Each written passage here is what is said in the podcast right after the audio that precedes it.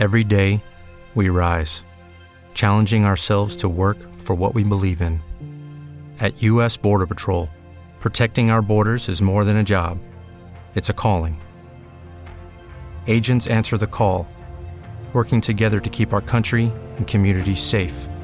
If you're ready for a new mission, join U.S. Border Patrol and go beyond. Learn more at cbp.gov/careers. Este es un programa de misterio basado en hechos reales, donde se incluyen dramatizaciones que pueden herir sensibilidades. La cadena no se hace responsable de las opiniones de los colaboradores y entrevistados.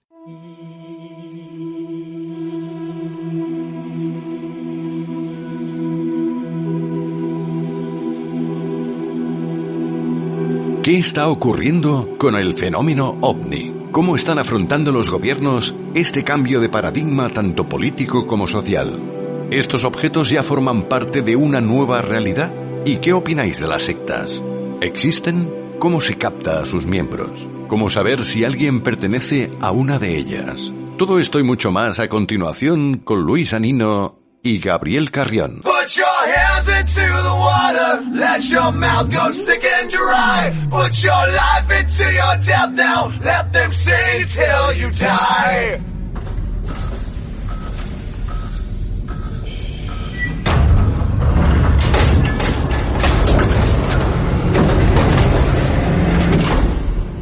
Hablar del fenómeno ovni es hablar de un callejón sin salida, de una historia a la que no se vislumbra el final, de un capítulo incomprensible se mire por donde se mire, de un hecho incuestionable en el que caben todo tipo de hipótesis, algunas podrían inspirar auténticos guiones de Hollywood.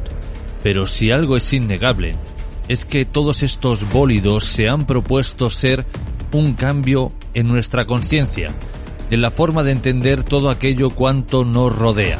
Y si bien hasta hace muy poco, aquellas personas que se atrevían a hablar abiertamente de estos hechos eran tachadas de locas, de infantiles, de crédulos superlativos, la cosa empezó a tomar otro rumbo en el momento en el que algunos órganos gubernamentales reconocieron que estaban investigando este fenómeno y además aportaron registros de pilotos, militares y otras autoridades. Entonces, la pregunta está en el aire. ¿Qué nos depara a partir de ahora el fenómeno ovni? Bien, intentaremos arrojar luz a este gran misterio. Acompañarnos. Comencemos.